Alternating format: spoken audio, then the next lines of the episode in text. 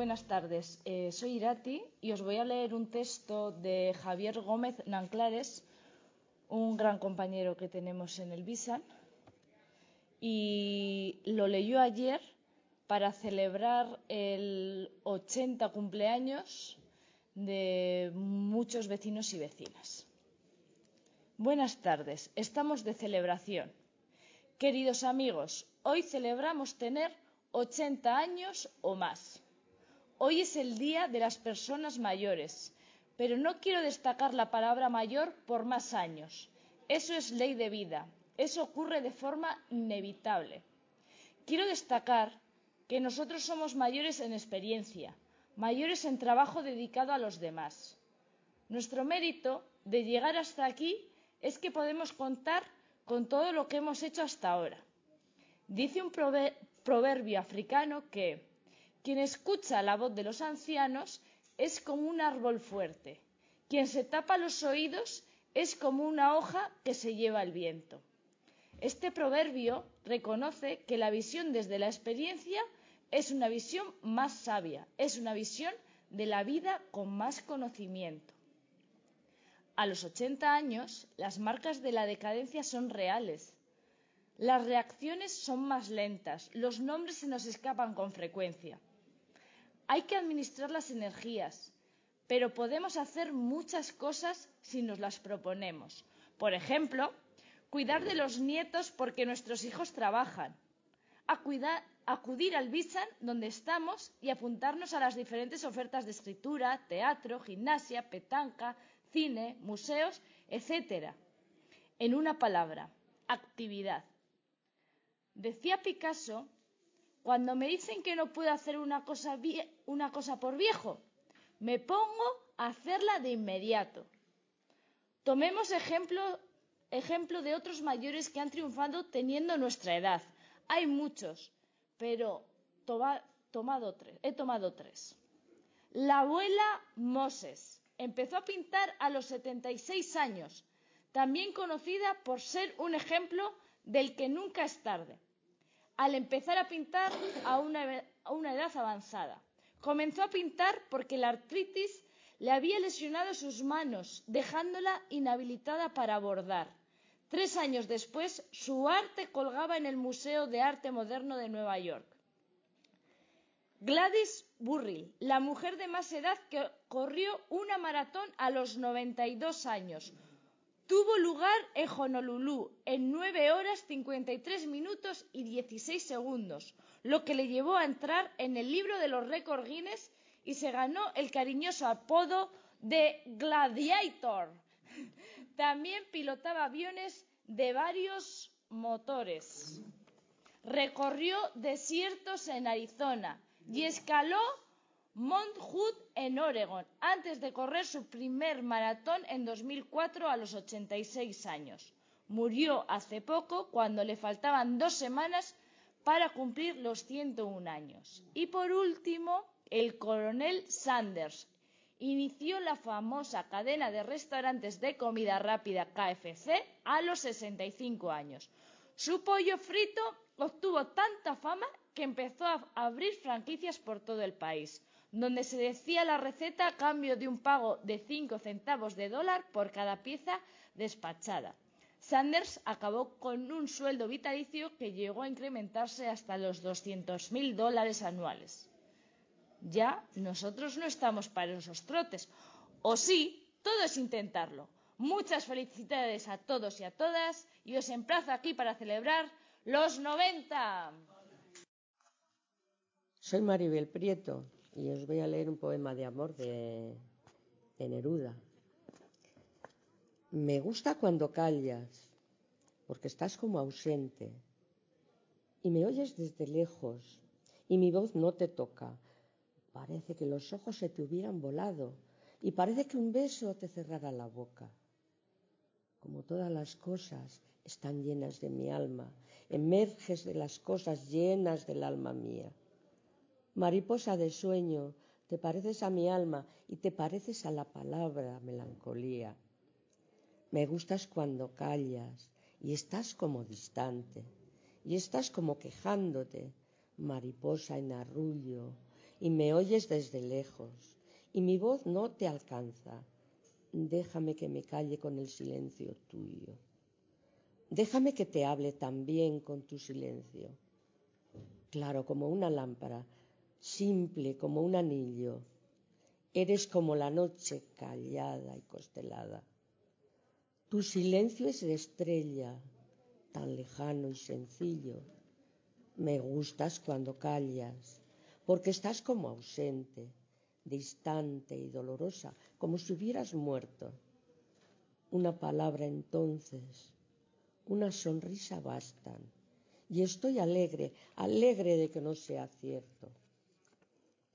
Aquí te amo, en los oscuros pinos de que desenreda el viento. Fosforece la luna sobre las aguas errantes. Andan días iguales persiguiéndose. Me llamo Manuel, voy a cantaros un romance que le hemos oído mucho, todos, ¿eh? Madrugaba el conde Olino mañanita de San Juan a dar agua a su caballo a las orillas del mar. Mientras mi caballo bebe, canta un hermoso cantar, las aves que iban volando se paraban a escuchar. Bebe, caballito, bebe, Dios nos libre del mar, de los vientos y la furia, de las furias de las mar. Altas torres del palacio, la reina lo oyó cantar Mira, hija, cómo canta. La sirenita del mar. No es la sirenita madre, que esa tiene otro cantar. Es la voz del conde Olino que por mis amores va. Si por tus amores va, yo le mandaré matar, que para casarse contigo le falta sangre real. Guardias mandaba la reina al conde Olino buscar que lo maten a lanzada y eche su cuerpo a la mar Soy Maite y así de improviso voy a leer un poema de Juan Tejero que me parece muy musical. A ver qué sale. Te hablé de amor en silencio, mirando la luna llena. Tú me miraste a los ojos y yo a tu cara morena. Ay, luna, lunita, ay, luna, lunera, ay, carita de luna, ay, carita de pena. Isabel y Maite los nuevos consejos del viejo Vizcaya. Si sos un tipo feliz, sin temores y sin miedos, no se te ocurra jamás dejarte hacer un chequeo, porque te vas a enterar sin siquiera suponerlo, que estás en las diez últimas, aunque te cueste creerlo. Seguro van a decirte que te sobran triglicéridos lo mismo que fosfolípidos, sin colesterol del bueno, y que por los ateromas que ellos te van produciendo, ya tienes la cañería tapada de medio a medio. Que eso preanuncia un infarto, que todo es cuestión de tiempo. También te puede ocurrir que te encuentren un bloqueo, una elongación de aorta, que no augura nada bueno, taquicardia sinusal, que habrá que parar a tiempo, o una isquemia de cuidado en el ventrículo izquierdo. Son enormes las variantes del informe del chequeo. Todo es cuestión del color del cristal de tu galeno.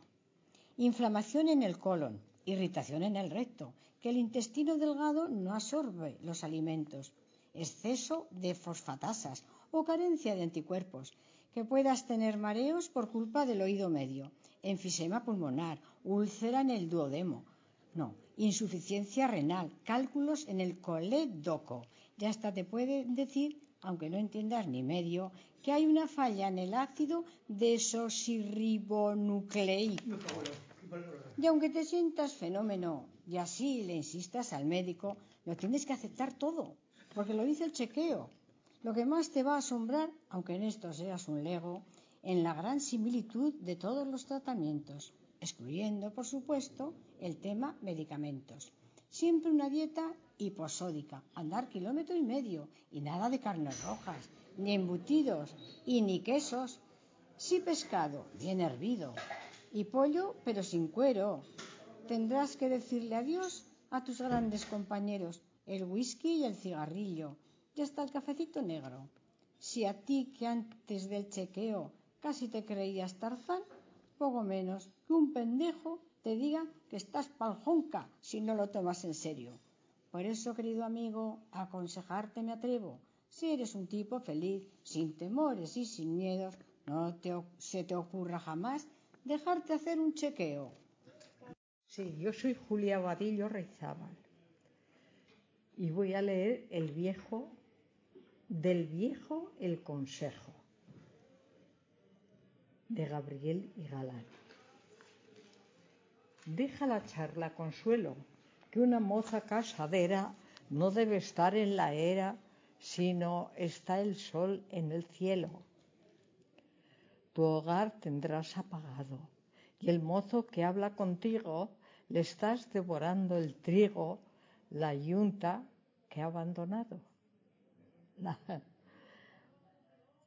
Mira que está oscureciendo, que en las riberas lejanas ya están cantando las ranas y ya están las aves durmiendo.